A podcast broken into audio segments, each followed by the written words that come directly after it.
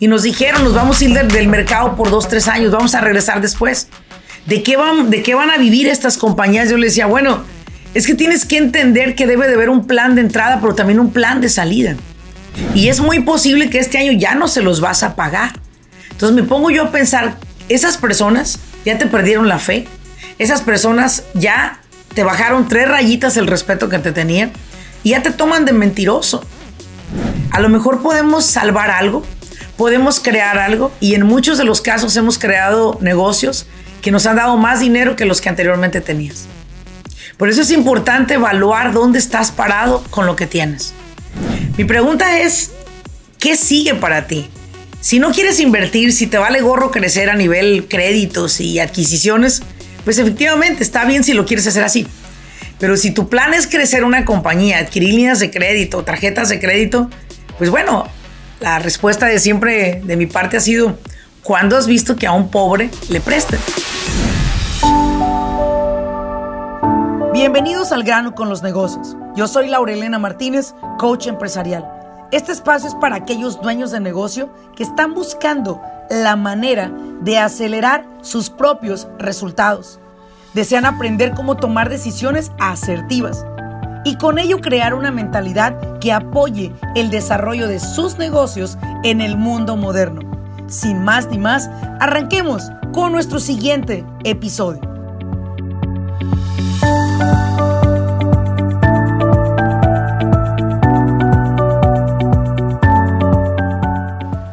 Hola, ¿qué tal a todos? Bienvenidos a un episodio más de su podcast de Al grano con los negocios.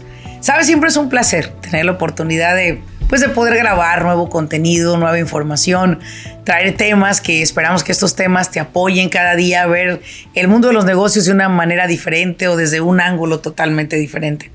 El día de hoy quiero aterrizar un, un, tema que me gusta mucho hablar de él, porque especialmente a fin de año muchas personas corren a esa solución aunque a veces no es necesariamente la mejor solución, pero bueno, pues es lo que sabemos y recurrimos a lo que ya conocemos.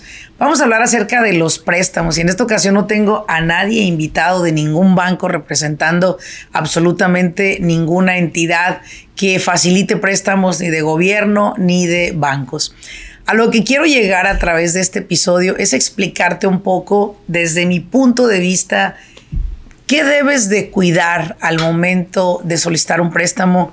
¿Qué indicadores, voy a hablar un poquito más por ahí, qué indicadores tienes que ver en tu empresa para poder saber que tu empresa necesita una inyección, un capital que posiblemente ya lo has considerado? Sin embargo, hay cosas que tienes que tener mucho cuidado para no meterte en camisa de once varas al momento de solicitar un préstamo. Y esto tiene que ver con lo siguiente noto mucho que todo mundo hacemos alarde de revise sus reportes financieros antes de que el año termine, lo cual es una verdad total. Es importante que estemos al tanto de los reportes financieros que nos facilita ya sea nuestro departamento interno de contabilidad o ya sea el contador que nosotros hemos contratado, lo cual es perfecto.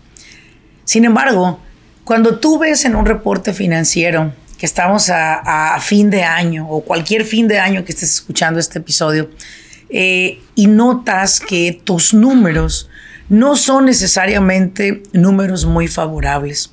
Sabes que este año vas a reportar pues pérdidas o vas a salir así como que raspando la panza eh, en tu negocio. No hay ganancias, no hay pérdidas, salimos tal cual, tablas, ¿no?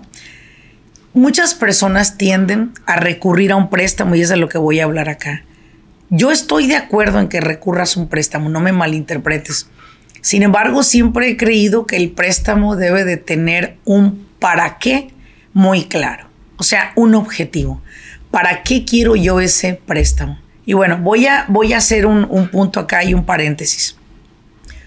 Cuando tú tienes un negocio, esto lo deberías hacer siempre, no solamente cuando vas a pedir un préstamo. Cuando tú tienes un negocio, es importante que estés evaluando, aunque sea con una libreta o si, o si tienes un software mejor, los ingresos que tu empresa está recibiendo, ¿verdad? Por el servicio o los productos que vende, pero también tener en cuenta siempre tu costo operativo, ya que tu costo operativo puede ser muy alto y no importa cuánto vendas, no habrá dinero que te alcance. Para mí es importante que observes tu empresa en cuanto a ingresos y en cuanto a gastos, ya que ese nos da un margen de utilidad en el cual decimos, ok, yo me estoy defendiendo por mes con 5 o 7 mil dólares de ganancia, lo cual hace que tú estés menos expuesto a solicitar un préstamo. ¿Quiénes son los que solicitan préstamos? Personas que durante el año se endeudaron. Es gente que sabiendo que su negocio no está dando el ingreso que están buscando ustedes, siempre tienen esto que le llaman fe. No es que yo tengo esperanza, tengo fe que el negocio va a funcionar. Mira, es posible que tu fe sí sea la ideal para mover montañas. Es posible que tu esperanza sea muy alentadora. Pero hay tres cosas que yo observo en una empresa para poderla para poderle aceptar meterse en un préstamo o para poder aceptar abrir una nueva locación. Y ahí te va. La primera es evalúa tu compañía. Si, si, tú año tras año te tomaras a la tarea de contratar una compañía de escrow para poder evaluar tu compañía y poder valorarla al precio actual que esa compañía pudiera tener en ese momento, sería muy alentador ese número para ti. Ya que si el, tener una compañía que evalúe tu, empresa y te ofrece, te ofrece esa compañía de escro un reporte alentador, quédate con ella. Pero si la compañía de escro te está diciendo que tu compañía está perdiendo, lejos de ir ganando, debes de reconocer que perdiendo también es que se gana. O cerrando también es que se gana. Muchas personas que he escuchado en este mes que estamos saliendo de, octubre, en las sesiones que he tenido, me han estado compartiendo todos los préstamos que estuvieron solicitando durante el año y, cómo tienen la meta de cerrar esos préstamos este año, o sea, pagarlos. Me han platicado sobre cómo entraron a esos préstamos, pero a algunos les ha sido muy difícil salir de los préstamos. Y déjame te digo normalmente bajo qué circunstancias las personas recurren a un préstamo. Número uno, cuando su deudor le ha dado usted al deudor un paréntesis de 30, 60 o 90 días para que le pague. Usted se descapitaliza, lo cual hace que usted no pueda soportar los gastos de, de un mes, menos de dos, ni hablar de tres, y le toca a usted recurrir a un préstamo que muchos de esos préstamos son morosos. Todo el mundo le habla bonito de los préstamos, pero las letras pequeñas son las que escribe el diablo. Entonces, cuando tú te das cuenta que al final vas a pagar un 20% de intereses, bajo la presión que estás viviendo, dices, pues no está mal. Pero ya cuando te das cuenta la cantidad de dinero que te están cobrando, de cada mil dólares estás pagando 200 dólares de intereses, es muy alto. Y muchas en muchas ocasiones, si no cambias tu patrón de los acuerdos de pago con tus clientes que ya tienes, vas a hacer este patrón, vas a hacer esto más grande, como una bola de nieve. Cuando tú quieras acabar con ella, ella va a acabar contigo y te acabará aplastando. No importa cuántas propiedades a nivel personal tengas o negocios que otros, posiblemente tienes otras entradas de dinero, te las vas a llevar en el pecho. Todo por la, el poco nivel de, voy a decir, de conciencia de decirle adiós a algo pues, que no funcionó. Punto. Nos aferramos tanto a que algo funcione. Tenemos la esperanza latente todo el tiempo, pero los indicadores son otros. Hace poco un cliente me llamó y me dice, Lorena, ¿qué está pasando en la economía? Porque tengo dos compañías a las que les trabajaba que cerraron, disolvieron su compañía y nos dijeron, nos vamos a ir del mercado por dos, tres años, vamos a regresar después. ¿De qué, van, ¿De qué van a vivir estas compañías? Yo le decía, bueno, es que tienes que entender que debe de haber un plan de entrada, pero también un plan de salida. Todas las empresas hacemos un plan de entrada, un plan de marketing, un plan de negocio, pero pocas empresas tenemos un plan de salida. Ellos lo tienen. Gracias a sus asesores, posiblemente para ellos no es rentable quedarse los siguientes dos o tres años en el mercado, porque posiblemente lo que sea que hayan acumulado lo van a acabar perdiendo. Y van a perder menos si en este momento dejan ir toda la compañía. Él no entendía por qué compañías cierran sus puertas como una estrategia. Y no es que la economía pinte mal, es que posiblemente ellos se dieron cuenta a tiempo que no están rentabilizando una compañía y tienen el valor y el corazón de decir, ¿sabes qué? Vamos a cerrar. Sí es lastimoso que dejen a tantas personas sin trabajo, pero estas son personas que pagan miles de dólares porque un evaluador, ¿verdad? Porque una compañía de escro haga un análisis de la compañía, cuál es el valor actual y sobre todo, tienen grandes CPAs y contadores que hacen proyecciones de impuestos basado en las ventas que años anteriores se dieron y desde luego en el año corriente también, qué es lo que les espera el año siguiente. Así que yo te voy a invitar a algo en este punto, yo creo que es, es muy importante hablarlo, ¿no? Busca, busca la ayuda de evaluar tu compañía. Te va a venir muy bien. No te dejes llevar por lo que muchas veces ves en el banco y ves que te deben todavía y que vas a colectarlo y que antes de que el año termine te lo van a pagar. Te vas a seguir endeudando. Y lo que es claro es, ojalá y te endeudes con un banco. Pero muchas personas las he visto endeudadas con dinero de personas que trabajaron duro para reunirlo y alguien te confió 50 o 100 mil dólares. Y es muy posible que este año ya no se los vas a pagar. Entonces me pongo yo a pensar, esas personas ya te perdieron la fe, esas personas ya te bajaron tres rayitas el respeto que te tenían y ya te toman de mentiroso. O, te toman de una persona este, chantajista o trepador de oportunidades. Ya no te están tomando como el soñador que llegó a pedir ese dinero. Entonces, algo que yo siempre he invitado a los, a los dueños de negocio es, no hay que endeudarnos. Vamos a hacer una estrategia de salida. A lo mejor esa es la tuya, pero salirte no necesariamente por la tangente, decir cierro y me voy, no. A lo mejor podemos salvar algo, podemos crear algo y en muchos de los casos hemos creado negocios que nos han dado más dinero que los que anteriormente tenías. Por eso es importante evaluar dónde estás parado con lo que tienes. Financieramente quiero que te veas en las inversiones que has logrado hacer a nivel personal. ¿Cuánto dinero tienes en inversiones? Evalúa todo lo que has creado y nota que si no dices adiós al proyecto que te está quitando dinero o te está robando paz y tranquilidad, te va a robar paz, tranquilidad y aparte te va a hacer que acabes vendiendo todo lo que tienes para poder solventar esos adeudos a los que te hayas metido. Por eso para mí es tan importante que fin de año ustedes revisen sus reportes financieros y vean si su compañía es rentable. Pero también hay, hay otra cara de la moneda, ¿no? Y la otra cara de la moneda es que, bueno, me han dicho, uno es lo que dicen los números del Profit and Loss o el reporte financiero. Y otra es lo que dice mi colchón. Entonces, el colchón puede estar pues, pues muy lleno de dinero, ¿verdad? Pero la realidad es que a nivel este, fiscal, pues estamos básicamente o raspando ahí la raya o en números rojos. Mi pregunta es, ¿qué sigue para ti? Si no quieres invertir, si te vale gorro crecer a nivel créditos y adquisiciones, pues efectivamente está bien si lo quieres hacer así. Pero si tu plan es crecer una compañía, adquirir líneas de crédito, tarjetas de crédito, pues bueno, la respuesta de siempre de mi parte ha sido, ¿cuándo has visto que a un pobre le presten? Normalmente no le prestan porque no confían, no en él, sino en su cash flow, o sea, sus ganancias. No hay, no existen. Entonces mi punto es, evalúa tu empresa, tómate el tiempo, revisa dónde estás parado si en tu hoja de balance muestras de dos a tres o cuatro préstamos y tú te quieres seguir dando la gran vida, déjame te digo algo. Analiza esos préstamos que tienes, no en lo que debes, sino en los intereses que te están cobrando y con qué frecuencia te lo están cobrando. Y nota esto, aunque tu empresa está pagando ese préstamo y esos intereses, ese dinero que estás pagando ahí posiblemente lo podría estar utilizando para lanzar más marketing, para adquirir más empleados, para adquirir más negocio.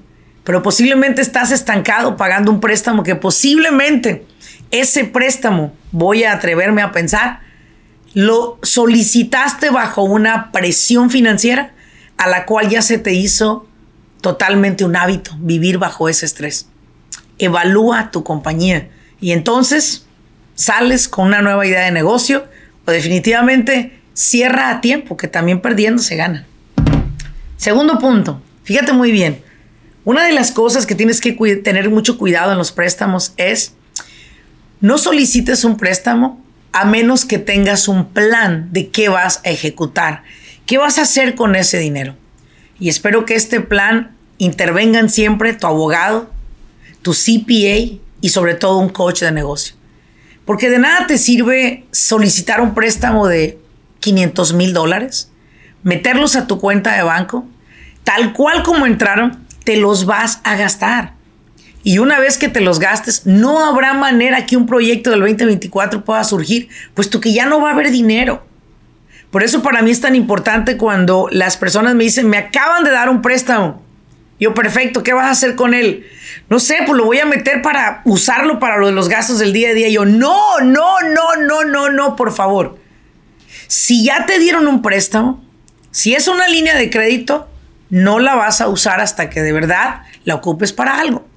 Si es un préstamo tal cual, aquí está, señor, un cheque de 100 mil dólares para usted, abre una cuenta nueva de banco, mete ahí ese dinero, por favor, y hace cuenta que no existe.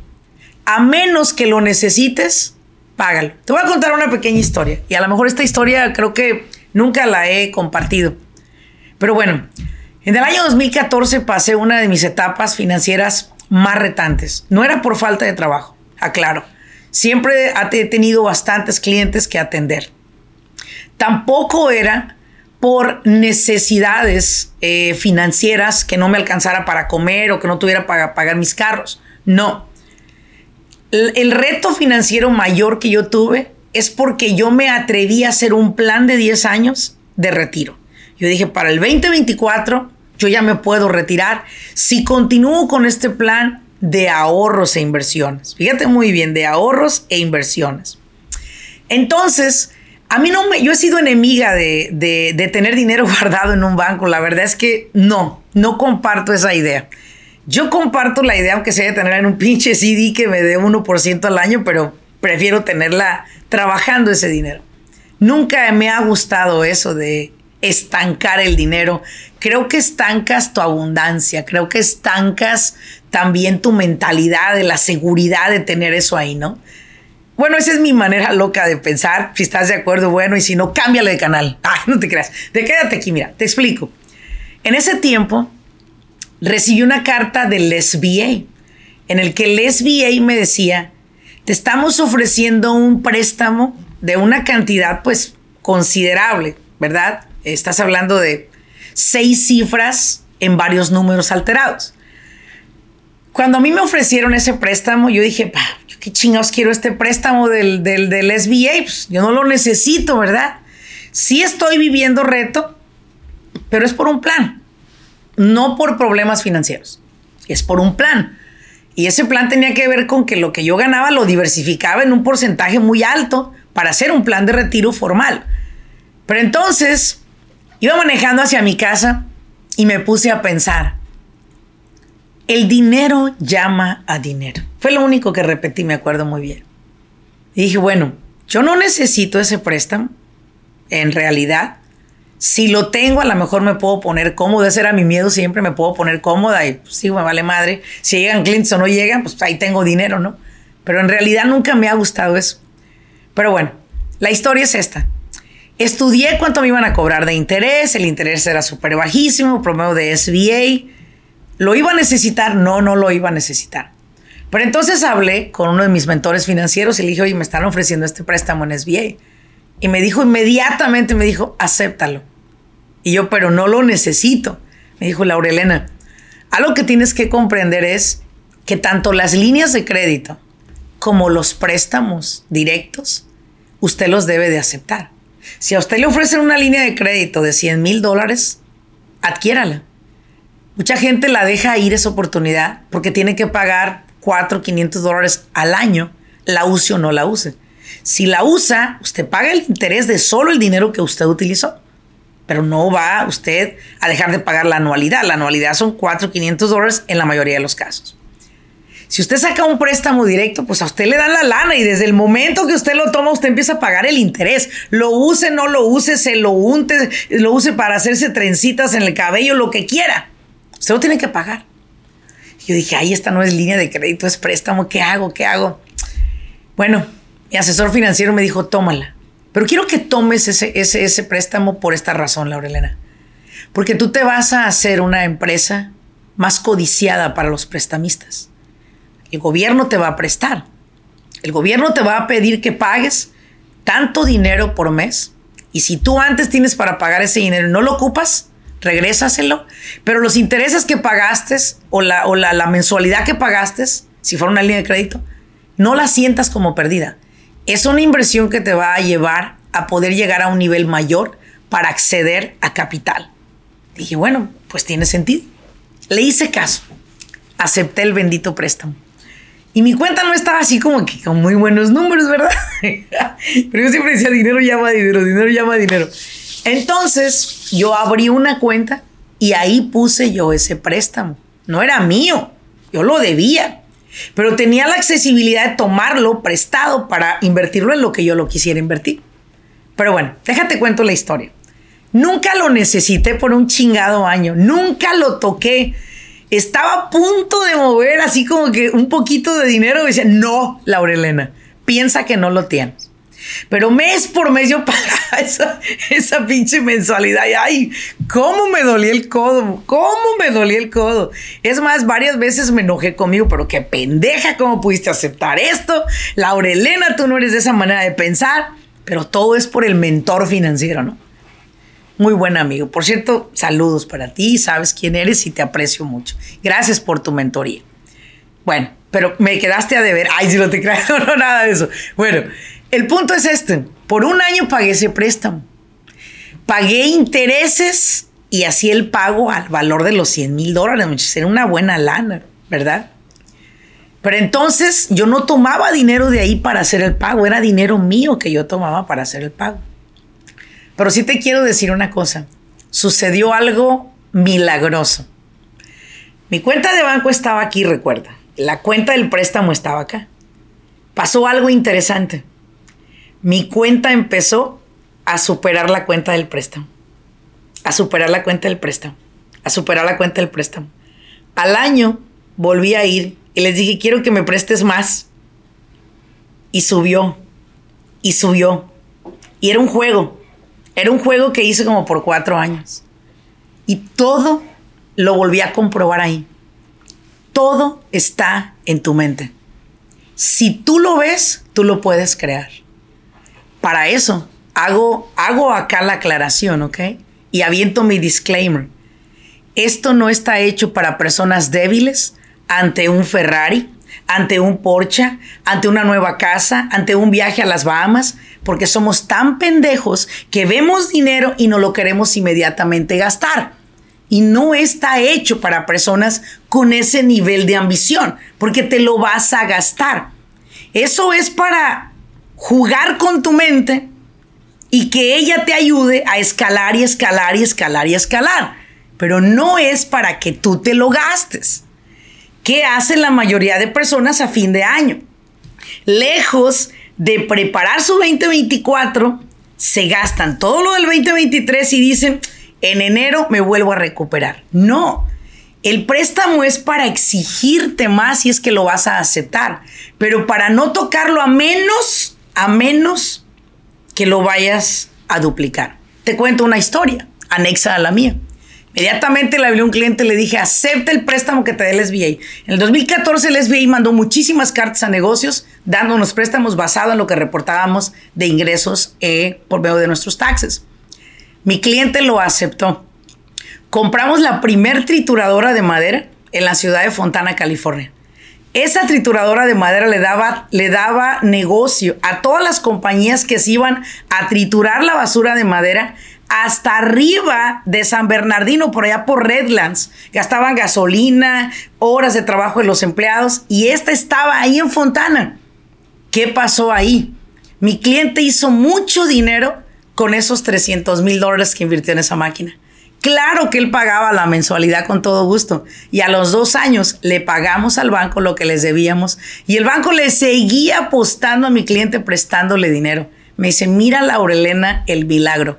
Le dije, bueno, pues solamente fue algo que yo vi que te servía. Ahora, ¿cómo funciona para los que están escuchándome o viendo este programa? Mira, yo no estoy en contra de los préstamos, solo que estoy en contra de que no lo sabemos usar. Y si tú buscas sacar un préstamo para meterle dinero bueno a algo que ya no tiene vida, que ya está muerto, mi pregunta es, ¿por qué no le evalúas primero tu proyecto? porque no evalúas tu compañía. Y si le ves futuro, métele plata. Y si no le ves futuro, métele la plata en otro proyecto entonces. Pero no quieras revivir algo. Es como quererle llevar flores a tu ex cuando ella ya se está viendo con otro. Don't waste your time, don't waste your money, don't waste your energy. Caso cerrado. Apunte usted para otro lado. Eso ya no va a funcionar. Deje de revivir a un muerto.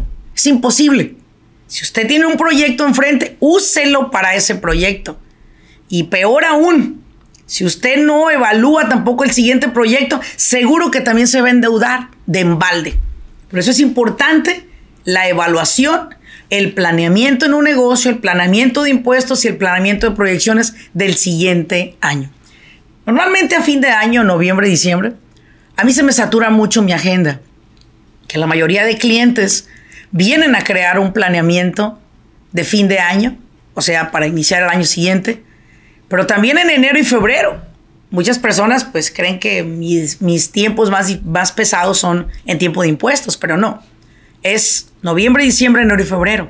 Porque es cuando ellos crean un plan para el siguiente año, ya sea de impuestos, ya sea un planeamiento de estratégico de crecimiento, ya sea que están buscando reestructurar toda la compañía. Lo que sea que busque, se busca siempre a fin de año o a principio de año. ¿Cuándo has visto un gordo en verano prometer ir al gimnasio? No, lo prometemos en enero. Ahí vamos a estar en primera fila. Somos los primeros en llegar. Pero ah, va descendiendo la energía y la frecuencia. Y a finales de enero ya no nos acordamos. ¿Sí o no? Piensen, ¿sí o no? Tercer punto. Fíjense bien en este tercer punto. En este tercer punto quiero que seas muy cauteloso. ¿Ok? Está a punto de finalizar un año. Como finaliza tu año en impuestos, es como puedes accesar a nuevos préstamos el siguiente año. Si tú quieres salir en impuestos, así como que pegando panza, ¿verdad? Así como que apenas, no ganancias, no pérdidas, apenas me quedaron dos mil dólares. Es perfecto, no vas a pagar impuestos, es verdad. Sin embargo, mi pregunta es, si quieres verdaderamente escalar a través de préstamos, tienes que ser muy astuto tus impuestos deben de reflejar ganancias. Si no, es muy poco posible que te den acceso a un buen préstamo para tu negocio. Entre más pérdidas por años anteriores y este año estés reportando, es posible que los bancos no te van a voltear a ver. Por más que les insistas, por más que les muestres un plan de negocio, van a rechazarte esa oportunidad de un préstamo. Yo lo único que admiro mucho de algunas empresas estadounidenses es cómo han crecido con dinero de otros. ¿Cómo han crecido con dinero de otros? Todas esas grandes compañías que conocemos han crecido con dinero de otros. ¿Qué significa? Que han crecido a través de préstamos. Pero no han solicitado un préstamo de 10 millones para metérselo a un proyecto que fue una corazonada, que creen que les va a ir bien. No. Por detrás de todo esto hay grandes asesores financieros, planeadores de negocio, coaches de negocio, que evalúan muy bien un proyecto antes de meterle esas cantidades de dinero. Yo te voy a dar un punto muy importante para cerrar en este episodio. Busca la ayuda de un CPA. Busca la ayuda de un CPA para que te pueda crear unos reportes financieros que te puedan permitir tener esperanza en tu negocio. Encuentra un asesor especialista en evaluar negocios. Que abran un escro para tu compañía como si la fueras a vender Vamos a ver cuánto realmente vale, ¿sí? Vamos a evaluar esta compañía, cuánto realmente vale en números basado en resultados. Y una vez que la tengas, cada año, pues comprométete a elevar ese número que te están mostrando. Y tercero, tercero, muy importante, también haz una lista de prioridades en tu vida. Si tú todavía eres muy joven, o sea, a lo mejor tu prioridad de retiro no es todavía algo que quieras seguir. Pero si usted ya tiene 65 o 70 años, a lo mejor usted ya quiere ir por ese camino del retiro. Siempre metas en proyectos o acepte préstamos que vayan a crearle a usted un negocio basado en su necesidad actual. Si usted está joven y quiere continuar en el ruedo, perfecto, involúcrese usted en el proyecto. Si usted es una persona adulta y todavía quiere pedir un préstamo para emprender un negocio, Solo asegúrese que este negocio le permita seguir sus prioridades, ya que de otra manera acabaremos nosotros con deudas muy altas, salud muy dañada y posiblemente ingresos muy pocos. Póngase muy trucha, como dicen por ahí en la calle, muy listo con estos préstamos, porque en las, los últimos dos meses del año es cuando más se endeudan las personas en préstamos morosos. Y por último, por último, para cerrar, no acepte préstamos de compañías online. Vaya con su banco. Párese con su banco y busque un préstamo del SBA, del gobierno. Son los préstamos con menos interés y son los préstamos que le van a permitir a usted pagarlos desaguadamente. Y asegúrese de no cometer la estupidez de dejar de colateral su casa. Porque si en algún momento algo no llega a suceder, lo primero que va a pasar es que sus hijos van a pasar a un departamento de renta o a una casa de renta. Ya que recuerde que los colaterales son lo primero que se pierde cuando un préstamo no se puede pagar. Mi nombre es Laurelena Martínez y aclaro, yo no soy asesora financiera. Simplemente es mi experiencia a través de las asesorías, a través de mis clientes, lo que yo estoy viendo que está ocurriendo y sobre todo lo que cada año a principios veo que ocurre y a finales no se diga. Que Dios me los bendiga. Muchísimas gracias por haberme acompañado en este episodio. Nuevamente, compartan esta información si la encontraron valiosa con personas que pudieran sentirse básicamente apoyadas con este programa. Y sobre todo, ayúdame a llegar a más y más personas. Sígueme y asegúrate de recibir cada semana el anuncio como primicia del nuevo episodio. Nos vemos. Hasta luego.